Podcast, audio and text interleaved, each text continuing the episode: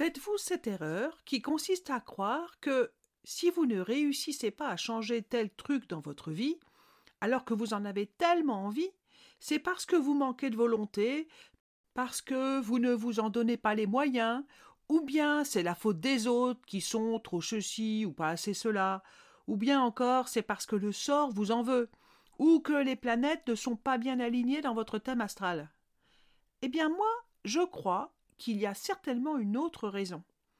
Et cette raison, c'est le risque du changement. Le prix qu'il faudra payer pour changer, c'est-à-dire ce que vous allez perdre si vous changez. Nouveau chemin, le podcast qui vous révèle les ressorts psychologiques d'une vie épanouie. Par Laurence Simon, saison 2, épisode 16. J'ai accompagné une jeune fille en consultation, elle avait 15 ans à l'époque, et elle était tout le temps patraque. Pas vraiment malade, en tout cas les médecins ne lui trouvaient aucune maladie, mais elle avait toujours mal quelque part. Mal au ventre, mal au cœur, fatiguée, mal à la tête, mal au coude, mal aux genoux. Pas énormément, mais suffisamment pour ne pas aller à l'école, assez souvent, et pour ne presque jamais sortir de chez elle. Ça n'allait pas fort, quoi. Sa mère et les médecins lui avaient conseillé de consulter quelqu'un pour parler, subodorant un problème psychologique. Donc, elle m'explique toutes les douleurs qu'elle ressent parce que ce sont par ailleurs de vraies douleurs. Elle ne fait pas semblant d'avoir mal. Elle souffre aussi d'être dans cet état. Elle est triste parce qu'elle voit bien que ça l'empêche de faire beaucoup de choses qu'elle aimerait faire. Et surtout, surtout, elle ne comprend pas pourquoi. Elle aime aller à l'école, elle a des amis avec qui elle aime passer du temps, elle fait du basket, bah, du moins euh, quand elle n'a mal nulle part, et elle aime beaucoup ça, elle n'a pas d'angoisse particulière, elle n'a pas de phobie, et par ailleurs elle mange et elle dort bien.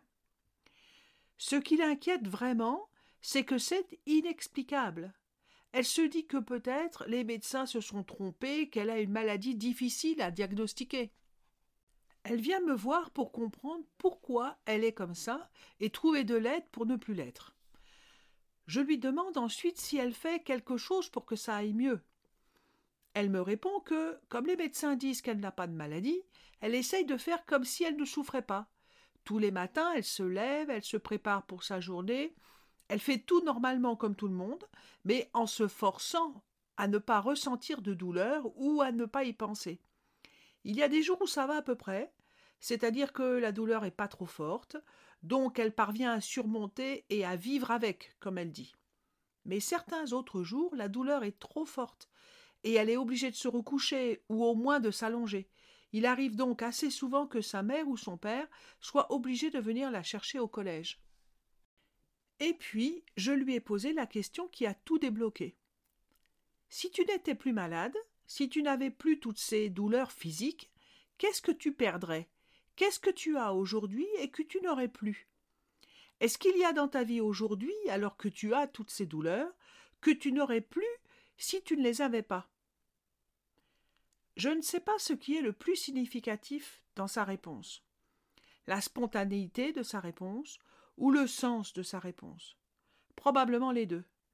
J'ai lu dans ses yeux qu'elle a été, tout comme moi, très surprise du sens de sa réponse et de la spontanéité avec laquelle elle a répondu à cette question qu'elle ne s'était jamais posée. Elle m'a répondu du tac au tac Ma mère ne s'occuperait plus de moi. Si j'avais osé, j'aurais dit Ouah, bingo, nous y voilà. Cette jeune fille avait peur de ne plus avoir l'attention de sa mère si elle ne souffrait plus. Elle craignait de perdre toutes les marques, tous les signes, toutes les preuves que sa mère l'aimait. Elle avait besoin d'être rassurée sur l'amour de sa mère et elle craignait que sa mère ne l'aime plus si elle n'avait plus à s'occuper d'elle.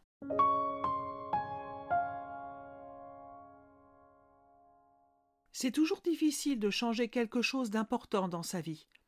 On sait toujours ce qu'on va gagner au changement. C'est même le moteur de l'envie de changer. Je serai plus libre, plus riche, plus heureuse, par exemple. On sait aussi très facilement ce qu'on ne peut pas faire si on ne change pas. Et c'est aussi le moteur du désir de changer. Je ne peux pas m'épanouir au travail parce que je suis tout le temps sous pression ou parce que ça m'intéresse plus. Donc c'est aussi difficile de changer parce que c'est soit trop compliqué, ou il y aurait trop de conséquences à gérer, on s'exposerait à beaucoup de difficultés matérielles notamment, ou ce serait trop cher, ou il y aurait trop de conséquences pour les autres, etc. Et puis, nous apparaissent relativement facilement également les difficultés matérielles du changement. Les points négatifs de notre vie aujourd'hui sont facilement identifiables les points positifs qu'il y aurait à changer également. On se représente également assez bien ce qu'il faudrait faire pour y arriver, et les difficultés que ça peut représenter, y compris gérer les conséquences négatives ou difficiles. On est donc focalisé sur ce désir de changement, on met toute notre énergie dans ce qu'il faut faire pour changer. Et si malgré tout on n'y arrive pas, c'est souvent que la vraie difficulté est ailleurs, il arrive qu'elle soit dans le négatif qu'il y aurait à changer. Il est donc intéressant d'explorer ce que je vais perdre si je change. Vous trouvez peut-être que c'est une question plutôt contre-intuitive. Vous avez raison. Parce que si je veux tellement changer, c'est souvent que ma situation ne me satisfait plus, que je souffre trop, que j'ai le sentiment de passer à côté de ma vie. Donc, qu'est-ce que je pourrais bien avoir envie de garder de ma vie présente?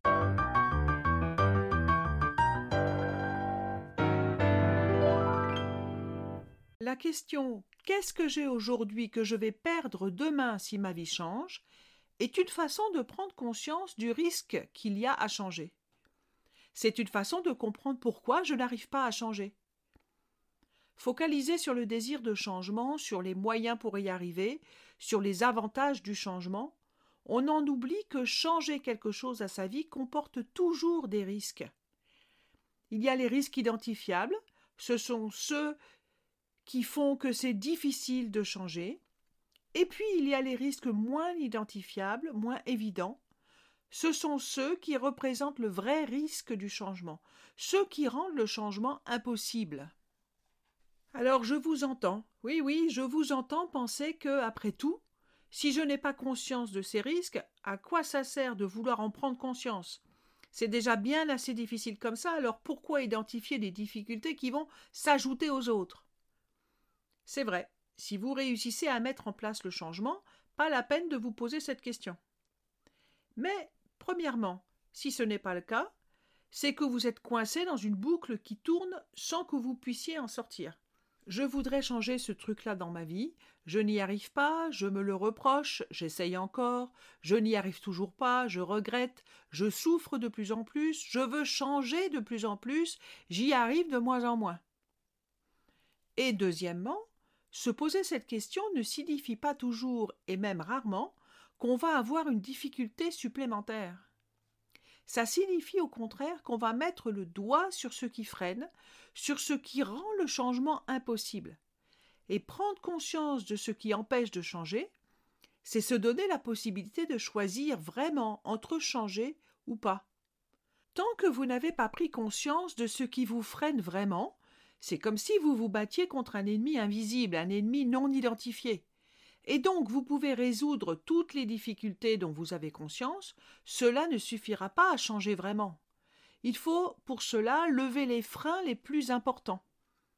Important ne veut pas dire impossible. Souvent, la prise de conscience suffit à éclairer le chemin à prendre.